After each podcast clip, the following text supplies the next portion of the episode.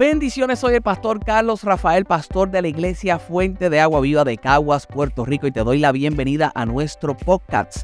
En este espacio podrás escuchar palabra de fe, palabra de inspiración para tu vida, palabra que te impulse a creer. Escucharás parte de los mensajes que predicamos en nuestra iglesia. Estoy seguro que será de bendición para tu vida. Me gustaría que escucharas el mensaje en la totalidad, que lo compartieras con otros y que nos escribieras para dar testimonio de cómo esta palabra te ha bendecido. Mantente conectado, sé que será de gran bendición para ti.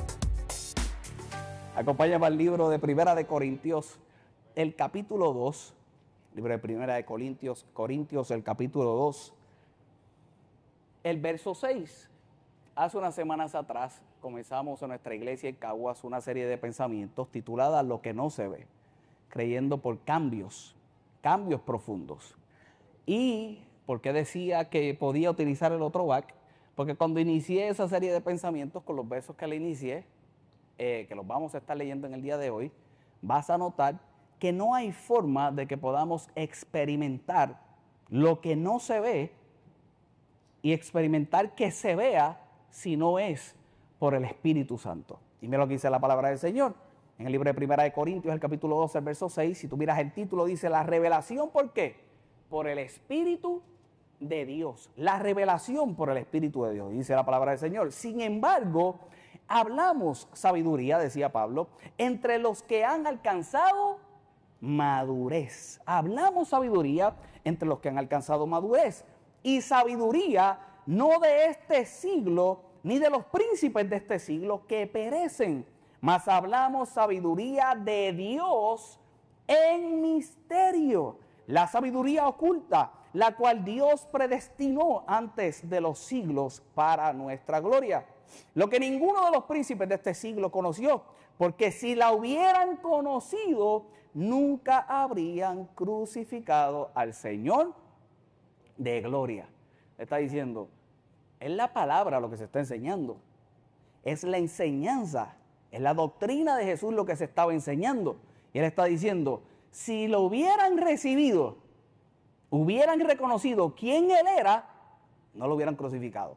Ahora ustedes son capaces de poder recibir esta palabra, pero son capaces de poder recibir esta enseñanza, esta sabiduría, esto que pareciera un misterio, porque en aquel instante definitivamente iba a ser un misterio. La ventaja que tenemos tú y yo es que tenemos una exposición a esto, más allá de pensar que va a ser nosotros podemos ver lo que fue con la expectativa de que sea entonces en mi vida. No debe ser un misterio. Debe ser algo que conozcas. Van a adelantarme el mensaje. Dice la palabra del Señor. Antes bien, como está escrito, cosas que ojo no vio, ni oído yo, ni han subido donde. En corazón de hombre son las que Dios ha preparado para los que le aman. Cosas que ojo no vio. Lo que te decía hace un rato. La gente no se había expuesto a lo que se podían exponer por la palabra de Dios, por la doctrina de Jesús, por la creencia de ese Jesús resucitado. Eso que tú y yo tenemos una exposición continua de Él, dice la palabra del Señor. Pero Dios nos las reveló a nosotros por el Espíritu. Porque el Espíritu todo que lo escudriña, aunque lo profundo de Dios. El Espíritu escudriña. A través de la serie de pensamientos que se está predicando del Espíritu Santo, todos nosotros hemos escuchado y hemos aprendido que si hay alguien, porque es una persona, que nos recuerda de continuo la palabra de Dios, ¿quién es? El Espíritu Santo es el Espíritu Santo quien conoce lo profundo de Dios. Y por lo profundo de Dios y lo que conoce de Dios, entonces te recuerda y enseña a tu vida. Y dice la palabra del Señor. Porque ¿quién de los hombres sabe las cosas de los hombres? Sino el espíritu del hombre que está en él. Así tampoco nadie conoció las cosas de Dios, sino el Espíritu de Dios. Hay tres características y es lo que yo he estado utilizando en esa serie de pensamientos, que destacan el iceberg. ¿Y en qué yo he basado la serie? Yo he basado la serie en ese famoso, ¿verdad? Esa famosa imagen que se utiliza por ahí de cuando la gente tiene ciertos triunfos en la vida y hay gente que añora los triunfos que tú tienes, pero no miran todo el trabajo que has pasado. La gente no mira en tu vida lo que no se ve. Pero la gente añora lo que ven. La gente critica lo que ve. Pero no saben todo lo que has pasado porque no se ve. Y hay dos características que yo inicio estos pensamientos en la noche de hoy. Y voy a concluir con la tercera. Número uno, se dice que el iceberg, el iceberg, el 90% de él queda debajo del agua. El 90% de lo que es el iceberg, la figura del iceberg, el 90% está en lo profundo. Solo el restante 10% se ve. Es en lo profundo de Dios que llega el Espíritu. Es de lo profundo de Dios que te habla, que te enseña y te recuerda el Espíritu. Pero es en lo profundo de ti. Es en lo profundo de ti. Yo no quiero adelantarme a las ideas, pero muchos de nosotros invertimos el 90% de nuestro tiempo para lo que se va a ver en el exterior, cuando la realidad es que todo lo que tiene que surgir para que se vea el 10% fuera, en nuestro interior, en lo profundo, es ese 90, es ese 100 de Dios en cada uno de nosotros, muy dentro.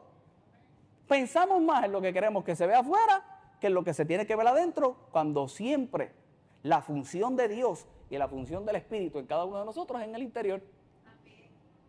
Número dos, para poder ir estableciendo las ideas, porque voy a hablar un poco de ese aspecto de lo profundo.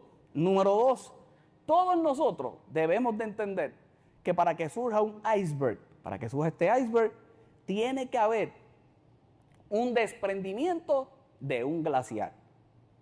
Cuando yo estoy tocando la serie de mensajes de esta iglesia, estamos hablando un poco de los cambios y yo decía que muchos de los cambios que son provocando en nuestra vida son provocados por una fuerza mayor.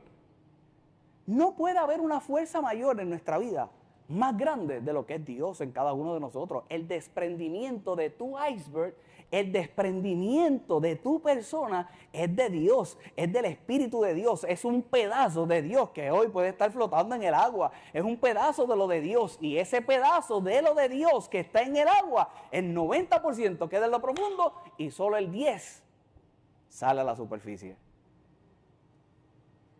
Es en lo profundo la obra del Espíritu y la obra de Dios en cada uno de nosotros siempre será en lo profundo. Será muy dentro de ti, aunque llegará el momento que tendrá la necesidad de exteriorizarse y hay una razón de ello y con eso yo voy a concluir en esta noche. Acompáñame al libro de Génesis para poder ir estableciendo las ideas de los grandes conflictos en la vida del hombre siempre será asumir el reto de la lucha entre lo que se ve y lo que no se ve. Ese es el grande reto y ese es el reto de la fe. Es una lucha constante de lo que, lo que se ve y lo que no se ve. Lo que se ve y lo que no se ve. Y una vez más, estableciendo el aspecto que todo irá a lo profundo. Pero mira lo que dice la palabra del Señor para establecer unas ideas en esta noche. Génesis capítulo 1 el verso 26. Entonces dijo Dios, entonces dijo Dios, hagamos al hombre a nuestra imagen conforme a nuestra semejanza. Y señoré en los peces del mar, en las aves de los cielos, en las bestias de toda tierra y en todo animal que se arrastra sobre la tierra. Verso 27. Y creó Dios al hombre a qué? A su imagen a imagen de Dios lo creó. Varón y hembra lo creó. Y los bendijo Dios y les dijo, fructificad y multiplicaos. Llenad la tierra y sojuzgarla y señorar en los peces del mar, en las aves del cielo y en todas las bestias que se mueven en la tierra. Pero mira lo que dice el verso 29. Y dijo Dios, he aquí, os he dado qué? Toda, os he dado toda planta que da qué? Semilla. ¿Qué dice la palabra del Señor? Que está sobre toda, que está donde? Te doy planta que da semilla, que está donde? Sobre toda la tierra. ¿Y qué dice? Y todo árbol, ¿en qué? ¿En qué hay qué? En que hay fruto. Pero ¿qué dice el resto del verso? ¿Y que da qué? Planta que da semilla, fruto que da. Y os será para comer.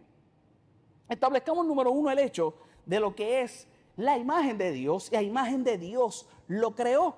De todas las criaturas, solo el hombre está dotado como su creador en dos cosas. En razón, dotado de razón, dotado de razón y dotado de libre elección. Dotado de razón. Todos nosotros somos capacitados a razonar. ¿Y por qué establezco esto? el aspecto de la razón, porque el aspecto, porque el aspecto de la libre selección, porque usualmente, como te decía hace un rato, en el reto de lo que se ve y lo que no se ve, se tiende mucho más a lo que se ve por el tan solo hecho de querer utilizar la razón. Y mi elección muchas veces en la vida se da por la razón, la razón basada por lo que estoy viendo. Y el creyente no trabaja así. El creyente trabaja más allá de lo que se ve. El creyente trabaja mucho más allá de la razón, porque el espíritu es lo suficientemente grande para cambiar tu razón y alinear tu pensamiento al pensamiento de Dios. Pero eso no surge en lo superficial. Eso surge en lo profundo. Pero vayamos al libro de Génesis. Porque una de las cosas que hace Dios en la vida del hombre desde el origen fue mostrarle en lo superficial la capacidad de lo que él podía hacer. Carlos, ¿por qué tú dices mostrarle lo superficial la capacidad de lo que él podía hacer? ¿Qué vino primero, el huevo o la gallina? Dice la palabra del Señor que era hacer planta, sí, en, ponme el verso ese, el verso 29, sobre toda la tierra. Pero la planta que tenía, semilla. Hace planta que tenía semilla, hace fruto que tenía semilla. Le muestra lo superficial al hombre, pero lo que le da para que trabaje, ¿dónde se trabaja? En lo profundo le mostró la planta, le mostró el fruto, pero le dio semilla. La gente anda añorando por ahí el fruto de otros, la gente anda añorando muchas veces el fruto que no le corresponde y lo que tiene que estar pendiente es al fruto que un día le enseñó Dios que podía hacer en su vida para cuando llegue la semilla en su mano poderla trabajar lo profundo y entonces ver el fruto que realmente corresponde en su vida. Y ese es de los grandes problemas que nosotros tenemos. Miramos lo superficial de fulano, miramos lo superficial del otro, miramos lo que está haciendo aquel, miramos lo que está surgiendo de lo otro, analizo entonces quizá el fruto que yo estoy dando, pero no le presto atención a la semilla. Y el único que te muestra el verdadero resultado para tu vida desde el origen es Dios. El que puso una planta, el que puso un fruto, pero en tu mano pone semilla para que entonces ese fruto sea de continuo en tu vida. Tú quieres que el fruto sea de continuo en tu vida por Dios, pero la realidad es que desde el principio ya Él lo hizo y en tu mano ha puesto que tú entonces le dé continuidad. Si algo yo vengo a decirte en el día de hoy es que a través de la palabra de Dios y a través de la semilla que Dios ha puesto en ti, ya mostrándote el fruto, tú eres el que puedes hacerlo continuo en tu vida. Es el fruto de Dios lo que te mostró, pero es la semilla, si me das un micrófono, pero es la semilla que Dios pone en tu mano la semilla que tendrás que trabajar, la semilla que tendrás que trabajar en lo profundo. ¿Estamos bien hasta ahí? Dios muestra lo único superficial que tú te debes de fijar en tu vida es lo de Dios. Pero no es superficial. La obra está en lo profundo. Cuando yo me refiero a superficial, es a resultado. Él es el que te da desde el inicio el resultado. Carlos, ¿y cómo? Con el ejemplo de la semilla te lo puedes poner en lo que dice el libro de Marcos, el capítulo 4, y no puede entrar a profundidad en todo lo que es el capítulo, pero comienza Jesús a hablar de la parábola y la famosa parábola del sembrador. ¿Cómo entonces lo hace? ¿Cómo entonces te enseña el fruto? ¿Cómo entonces te enseña la planta? Palabra. ¿Dónde está el resultado? La palabra. ¿Qué expectativa tú puedes tener? En la palabra. ¿Qué tú puedes creer que Dios va a hacer en tu vida? Lo que dice en la palabra. Reconociendo lo que dice ese capítulo 4 del libro de Marcos. Y si miras el verso 18, reconociendo que tú eres buena tierra.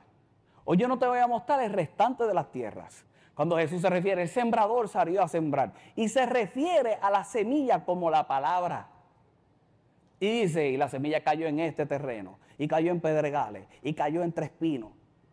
Yo hoy no, yo voy a creer en el nombre poderoso de Jesús que todos los que están aquí son terreno fértil, que son los que, así es que se hace, que son los que dan el fruto al 30, al 60 y al 100 por uno. Que el fruto que se está viendo es de lo que se sembró y lo que se trabajó en lo profundo. Amén. Lo que dice la palabra del Señor. Estos son los que fueron sembrados en tres pinos. Los que oyeron la palabra, pero los afanes de este siglo y el daño de las riquezas y las codicias de otras cosas entran, ahogan la palabra y se hace infructuosa. Y la hacen infructuosa. ¿Por qué tocó este verso cuando te dije que iba a hablar del 30, el 60 y el 100 por uno? Porque la realidad es que podemos llegar al nivel de nuestra vida de hacer la semilla que yo te estoy hablando en lo profundo infructuosa. Y la mayoría de la gente cae en el error de pensar que no es infructuosa porque consideran que están dando fruto por lo que ven en lo superficial. Y el problema es que lo infructuoso se da porque lo que estás trabajando es la semilla tuya y no la semilla de Dios. El resultado que tú piensas que debes de tener cuando Dios está viendo el resultado que estás teniendo y Él dice, mi semilla infructuosa. Solo los afanes, la riqueza, solo lo superficial es lo que te puede engañar para pensar que estás dando fruto, pero no necesariamente es así. Voy a entrar en eso, aquí todo el mundo es terreno fértil, 30, 60 y 100 por uno. Dice el verso 20, y estos son los de fuente de agua viva, los que fueron sembrados. Eso merecía un aplauso. Y estos son los de fuente de agua viva, los que fueron sembrados en buena tierra, los que oyen la palabra, la reciben y dan fruto al 30, al 60 y al 100 por uno. Una de las cosas que todos nosotros debemos de entender es que aquí todos los que estamos en este lugar, los que están en sus casas, los que están conectados a través del internet, todos estamos recibiendo la misma palabra. A todos se nos está sembrando la misma semilla. La diferencia va a ser el fruto. Carlos, ¿por qué la diferencia va a ser el fruto? Porque el cuidado de esa semilla que se dé en lo profundo de tu tierra lo darás tú. Sonará egoísta lo que voy a decir, pero yo tengo que velar por mi tierra. El domingo pasado yo salí de la iglesia y la dinámica de iglesia pequeña es que la gente le dice al pastor, ¿con quién almuerza hoy? ¿O tiene algún compromiso? Y alguien te invita y tú vas escogiendo al mes y dices, me voy a sentar con esta familia, la próxima semana me siento con esta familia, estoy conociendo a gente que no conozco, pues voy a ir con esta familia. ¿Verdad? Y ahí vamos. Cuando estoy allí sentado, hay una persona que me hace una pregunta en específico. Y, te traigo esto en el contexto de que yo soy responsable de mi tierra. Y me hace una pregunta específica que no la voy a traer aquí porque sería demasiado complicado. Pero yo le digo a esta persona que, que a mí como pastor me exoneraría, me está preguntando por un pecado en específico. ¿Qué usted opina de esto? Y le estoy diciendo, bueno, pues yo te voy a enseñar la palabra, pero al fin y al cabo tú decides qué haces con la palabra. Pero ¿y usted como pastor? Bueno, yo te voy a llevar al conocimiento de la palabra, pero tú tienes que definir qué haces con la palabra. Y a mí me exoneraría, pienso yo, delante de la presencia de Dios, el hecho de que esta persona decida practicar o no practicar lo que no debería practicar, porque yo le enseñé que no lo practicara. ¿Me expliqué? Y yo le decía, vamos a establecerlo por el hecho de lo que a lo mejor se define por la Constitución como el derecho a la intimidad. Él tiene su derecho a la intimidad y yo todos los días no voy a ir donde él a decirle, ya no le estás practicando. Ya no eres esto o ya no eres lo otro. Yo lancé la semilla y ahora en lo profundo esa persona tiene que decidir qué hacer con la semilla. Eso es lo que pasa aquí todos los días.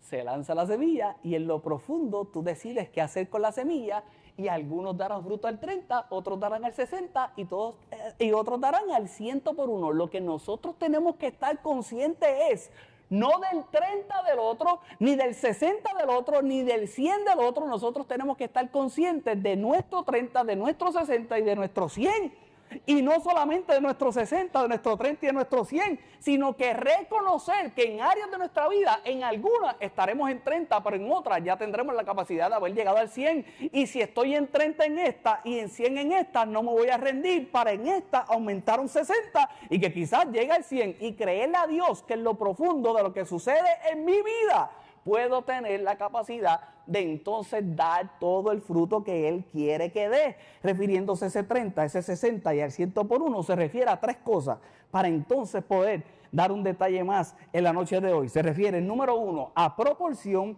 a comparación y aspiración. Y ese es el problema de la gente cuando mira las cosas a lo superficial.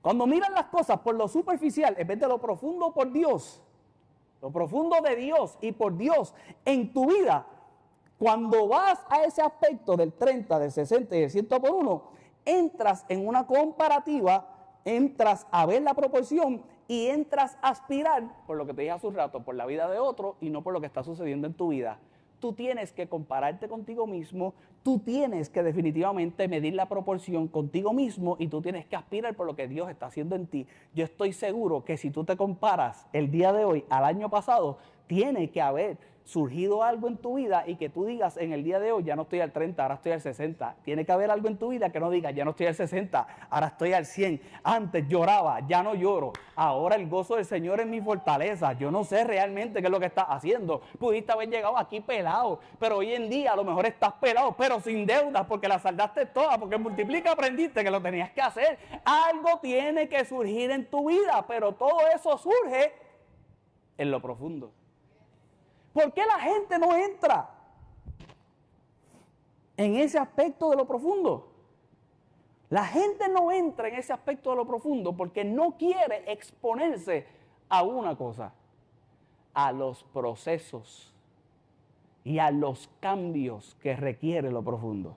Cuando miras entonces ese libro de Marcos, el capítulo 4, y brinco al verso 26, ahora Jesús comienza a exponer el crecimiento de la semilla que te hablaba al principio, siendo la semilla la palabra, siendo la semilla lo que te he dicho hasta ahora, lo que se internaliza en tu corazón, siendo la semilla eso que está muy dentro de ti, eso que entra entonces en un proceso. Mira lo que dice la palabra del Señor. Y decía además, así es el reino de Dios, como cuando un hombre echa semilla en la tierra y se duerme y se levanta de noche y de día. ¿Y la semilla qué? Brota y crece sin qué? Sin que él sepa cómo. Hay unos procesos naturales que no se van a detener, estés tú consciente o no estés tú consciente. Yo tengo un lema en mi vida Y ese lema es que mañana vuelven a ser las 8 de la mañana. Mientras yo respire, mañana vuelven a ser las 8 de la mañana. ¿Qué significa eso? Que mañana hay que trabajar otra vez. Esté pasando lo que esté pasando, mañana vuelven a ser las 8. Y yo tengo que estar trabajando. Yo me levanto a las 5, pero como casi todo el mundo entra a las 8 a trabajar. El mundo no se va a detener. Estés pasando lo que estés pasando. El proceso natural no se detiene. Tú te duermes, tú te despiertas. Hay sol, hay luna. Lo que nosotros tenemos que estar conscientes es que mientras sale el sol y la luna, mientras yo duermo y yo me despierto, hay un proceso pasando en mi interior. Y nosotros no estamos conscientes de eso. No nos hacemos conscientes de eso. No entramos en razón de eso. mira lo que dice la palabra del Señor. El verso 28. Porque de suyo lleva fruto la tierra. ¿Qué dice? Primero hierba, luego espiga, después grano, lleno de espiga porque de suyo es un proceso automático, es un proceso espontáneo de la propia voluntad de la tierra, está de que surja ese crecimiento y cada uno de nosotros no podemos desesperar en medio de ese crecimiento. Nosotros tenemos que celebrar la hierba, nosotros tenemos que celebrar la espiga, tenemos que celebrar el grano lleno de espiga. Somos nosotros los que tenemos que, como dice ese verso 29, cuando llega el fruto y esté maduro, eh, maduro meter la voz, porque la ciega ha llegado somos nosotros los que tenemos que estar conscientes de cada uno de los procesos, celebrarlos, aceptarlos. Y los procesos traerán ciertos cambios, pero nosotros no nos queremos exponer a ellos. ¿Por qué no queremos exponernos a ellos? Por ejemplo, número uno, porque te hace enfrentar los miedos. Los procesos en nuestra vida nos hace enfrentar los miedos. Los cambios en nuestra vida yo te hablaba de cambiar al principio y te hablaba de una fuerza mayor. Cuando anuncian hoy en Puerto Rico un huracán, a ninguno de nosotros nos gusta que anuncien un huracán. Porque a muchos de nosotros nos da temor a lo que va a suceder. Y sabemos que va a provocar un cambio. Yo podía estar hoy aquí en Gabán y corbata, hermano. Pero ni me he bañado. Eso, sí le gusta, ¿eh? Ahí reaccionan, ahí se despiertan, ahí. Estoy en el, estoy en el look de, de, huracán. No hace enfrentar los miedos. Número dos, los cambios, los procesos, ¿nos impulsan o nos detienen? En medio de eso, en medio del reconocer que hay días, que hay noches, que te acuestas, que te duermes, que está surgiendo algo en tu interior, que a lo mejor hoy estás viendo la hierba, que a lo mejor estás viendo solamente la espiga, a lo mejor ya la espiga tiene granos, en medio de esos procesos, tú tienes que decidir realmente si te impulsan o te detienen. Los cambios, los procesos, no nos ponemos a ellos porque son difíciles. El día de ayer yo le decía, decía en el Instagram, y cada vez que usted ve a veces de los mensajes que yo pongo es que me estoy hablando a mí mismo, ¿sabe? Y decía en el Instagram, mira hermano, usted quiere ser feliz en los días que estamos viviendo, ni en el resto de su vida, porque no tiene que ver ni siquiera con los días que estamos viviendo lo que voy a decir. Usted quiere ser feliz. Nunca persiga lo fácil. Si usted tiene una mentalidad de perseguir lo fácil, siempre vivirá frustrado. Siempre vivirá frustrado. ¿Por qué siempre vivirá frustrado? Hermano, porque nada es fácil. Todo lo bueno cuesta. Los procesos, los cambios no se asumen porque son difíciles. Y yo quiero la vida. Hay que bañarse con un vasito. Y como va a haber áreas que no vas a, no vas a de esto bien, pues entonces, pues mucho perfume. Y usa uno que dure. La cosa está difícil. Hoy llega la luz, celebra, mañana se va. No es que me voy a acostumbrar a vivir de esa forma, porque no debemos acostumbrarnos a vivir de esa forma, pero no voy a dejar de aspirar, no voy a dejar de hacer, no me voy a detener porque la cosa se puso difícil. Todo lo contrario, le voy a dar más duro, voy a creer más, voy a tener más fe, yo voy a hacer la diferencia, voy a seguir hacia adelante y voy a hacer que este país mejore. Y en medio del cambio yo hago la diferencia, porque sé que hay algo que se está trabajando muy dentro en lo profundo. Hermano, cada vez que usted revienta, cuando va a prender la planta, lo que tiene que haber es algo en su interior. Lo que tiene que haber es paz, es Padre en el nombre de Jesús. Cuando la placa se acaba y se esconde el sol. Oh Jesús. No, yo últimamente, yo me impresiono conmigo mismo. Últimamente yo estoy, ay, soy un tipo feliz.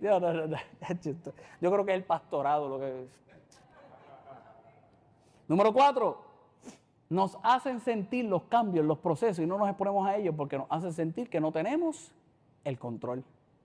Hay veces que nosotros queremos tener el control de cosas que si tuviéramos el control de esas cosas no manejaríamos bien. Una vez más, hay veces que nosotros nos queremos exponer a unas ciertas cosas y tener todo el control de ellas. Que Dios dice ahí arriba, si yo te doy todo el control de eso, mi hijo, bendito, no tenemos ni la capacidad de que si tuviéramos el control la llevaríamos bien, pero me siento que estoy fuera de control. Y como me siento que estoy fuera de control, no me gustan los cambios, no me gustan los procesos, no me expongo a los procesos. Te vas a exponer como quiera ellos. Pero yo lo que vengo a decirte en el día de hoy es, y es lo que te estoy diciendo desde el principio, desde que te dije lo del desprendimiento, que te expones a los procesos que son provocados por los eventos mayores en nuestra vida y que naturalmente hablando van a surgir, o te expones a los cambios y a la transformación que surge en el interior, que proviene de Dios y el desprendimiento que surge en tu vida es de lo divino, que es bien diferente y aún en medio de los cambios y aún en medio de lo que surge fuera y aún en medio de los eventos mayores que naturalmente hablando pasan, yo soy capacitado, yo soy fortalecido y lo que surge de mi interior es lo grandioso de Dios en mi vida. Nos hacen sentir fuera de control y por último, nos sacan de la zona cómoda y de los rutinarios. Qué bueno que te sacó de la zona cómoda. Qué bueno que te sacó fuera del aire acondicionado. Para que sepas que en la vida hace calor. ¿Entendiste la, ¿Entendiste la parábola? En la vida hace calor. Y porque tú tengas aire acondicionado no quiere decir que el calor ya no existe. Y de vez en cuando es bueno meternos en el calor. Hazlo, ¿por qué? Yo no debiera de vivirlo. Oiga, pase un poco de calor para que usted entienda que hay mucha gente que está pasando el calor y porque ahora tú coges aire acondicionado, porque Dios te bendijo, enseña a esa gente que Dios lo puede bendecir también para que un día tengan también el aire acondicionado. Es una parábola que te estoy enseñando, no quiere decir que no es el aire acondicionado. Pero me expliqué. Nos saca de la zona cómoda, nos saca de lo rutinario nos saca de pensar que nuestra vida es perfecta, que estamos realizados por lo que se aparenta ver en lo superficial. Es lo profundo de Dios. Es lo grandioso que Él está haciendo en nuestro interior. Y que se da en esos procesos y que se da en esos cambios que son difíciles, que nos sacan de la zona cómoda, que ninguno de nosotros nos gustaría pasar. Pero la realidad es que hay que pasarlo. Hay que pasarlo. Carlos, ¿y por qué hay que pasarlo? Yo no te leí todos los versos de lo que hace la palabra del Señor y la semilla, pero te leí lo más importante que era la parte de la buena tierra que eres tú. ¿Cierto? Después de esos versos, hay unos versos que son los que voy a concluir en el día de hoy. Y por favor, ayúdame a predicar esto. Hoy yo quiero gritar. Me vas a ayudar. Hay una parte que me vas a ayudar. Amén. Te activa bien brutal. Te habla de la semilla. Te habla del proceso de la palabra de Dios en la vida del hombre. Te trae estos versos. Y luego te habla los versos que tocamos que fueron el proceso. Jesús lo haya dicho en ese contexto o no lo haya dicho en ese contexto Y en ese orden cronológico, así está escrito en su palabra para que tú lo recibas en el día de hoy. Y entre medio de la buena tierra que debe ser y lo que hace la palabra de Dios en la vida del hombre, y el proceso, y antes de hablarte de todo ese proceso, Jesús da la razón del por qué por la palabra debes de pasar los procesos. No es más. La palabra y la semilla, cae aquí, cae aquí, cae aquí, cae aquí. Pero hay una buena tierra. La buena tierra, el 30, el 60, el 100 por uno y todo lo que hemos hablado. Ahora van los versos que te voy a hablar. Y luego habla del proceso del crecimiento de la semilla. Y Jesús, una vez más, antes de hablar del proceso, da la razón del por qué pasar esos procesos que nosotros no queremos pasar, los procesos del interior. Y todo lo que yo te he hablado en el día de hoy es para inspirarte y motivarte a que pases por ellos para que entonces surja esto en tu vida. ¿Y qué es? Mira lo que dice la palabra del Señor en el libro de Marcos, ahora el capítulo 4, el verso 21. ¿Qué dice la palabra del Señor? Nada oculto que no haya de ser manifiesto. Unos versos que yo considero que han sacado de contexto. Y que sí, que muchas veces es una realidad, y hago el disclaimer. Todo lo oculto sale a la luz. Pero yo quiero que tú veas el contexto por lo cual Jesús lo dijo.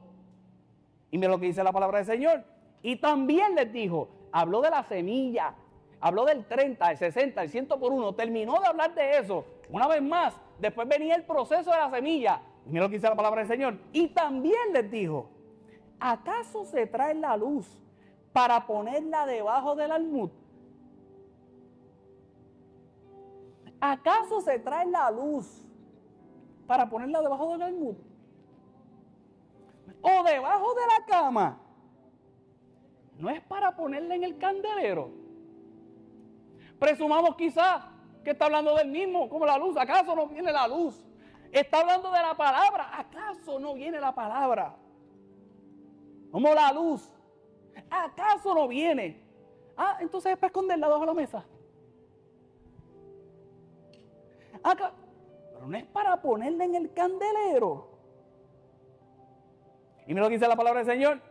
Porque no hay nada oculto que no haya de ser manifestado, ni escondido que no haya de salir a la luz.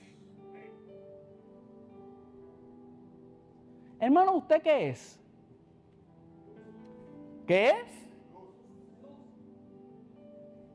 ¿Y usted anda metido bajo la mesa? ¿Usted anda debajo del almud? ¿O usted está en el candelero?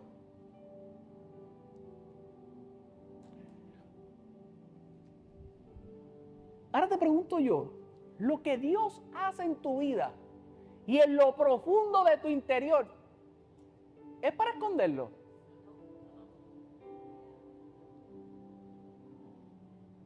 ¿Es para que se esconda? ¿O es para lucirlo? Porque no hay nada oculto que no haya de ser manifestado, ni escondido que no haya de salir a la luz. Lo que Jesús está refiriendo en este verso es lo que se muestra. Y lo que se muestra realmente es lo que tú llegas hacer, no a hacer, lo que tú llegas a hacer por lo que se trabajó en lo escondido. Eso le está diciendo, no hay forma de que tú escondas lo que tú llegas a hacer por lo que surge de la palabra de Dios si te expones, porque venían los próximos versos, al proceso. ¿Y qué yo vengo a decirte en el día de hoy? Yo para cerrar en esta noche, y sé que no voy a poder gritar porque la, la música está tan bonita.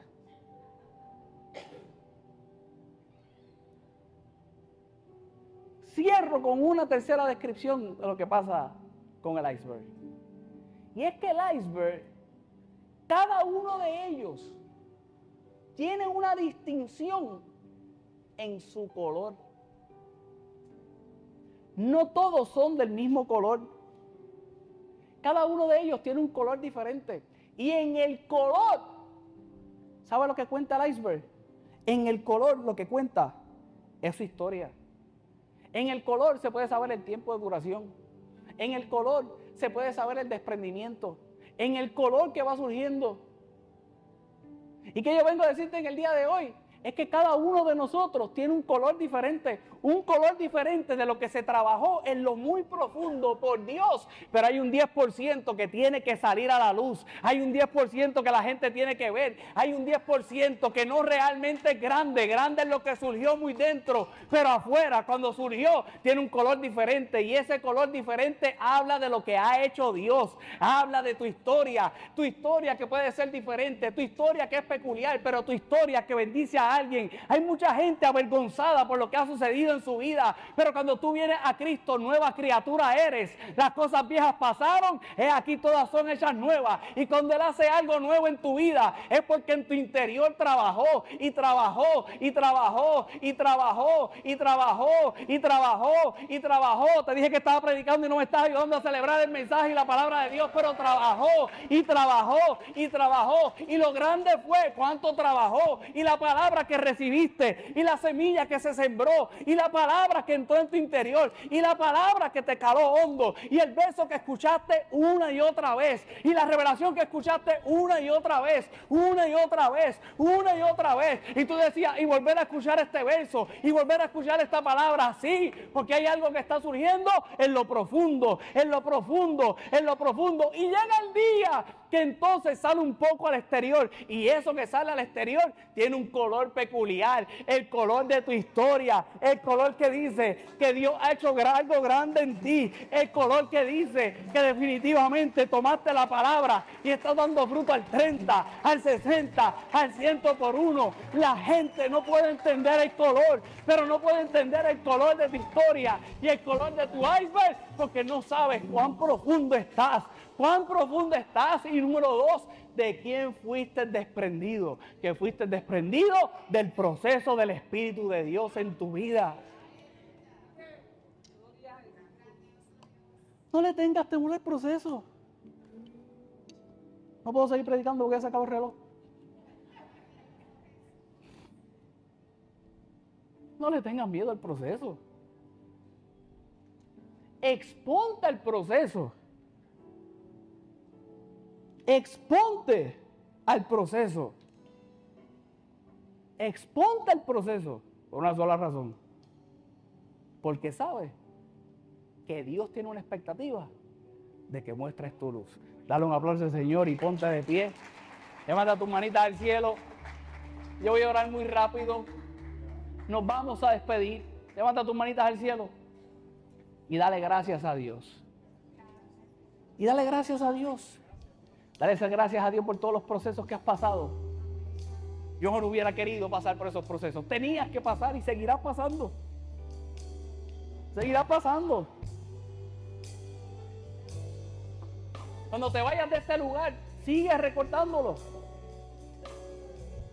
Yo le pido al Señor que mientras te vas yendo y mientras llegas a tu casa y aún en tu casa tú digas, wow, cuando pasé aquello, cuando pasé aquello, ahí estuviste tú, mira cómo he crecido en esto, mira cómo ya he abandonado esto, mira cómo hago ahora diferente en esto. Ah, quiere decir que ahora estoy en 60 en esto, uy, llegaré al 100, uy, cuando llegue a lo otro, uy, me falta todavía esto, pero tú estás, pero yo recibo la palabra y porque recibo la palabra, algo hay en mi interior, cuando se exteriorice le daremos la gloria a Dios. Padre, gracias. Si este mensaje ha sido de bendición a tu vida, conecta con nosotros a través de las redes sociales. Búscanos como FAV Caguas en Instagram, Iglesia Fuente de Agua Viva Caguas en Facebook y nuestro canal de YouTube FAV Caguas. Sé parte de nuestros servicios presencial o en línea todos los domingos a las 10.30 de la mañana y martes a las 7.30 de la noche. Para más información, escríbenos al WhatsApp de nuestra iglesia. Alguien quiere conectar contigo. Escríbenos al más 1 939 294 9891.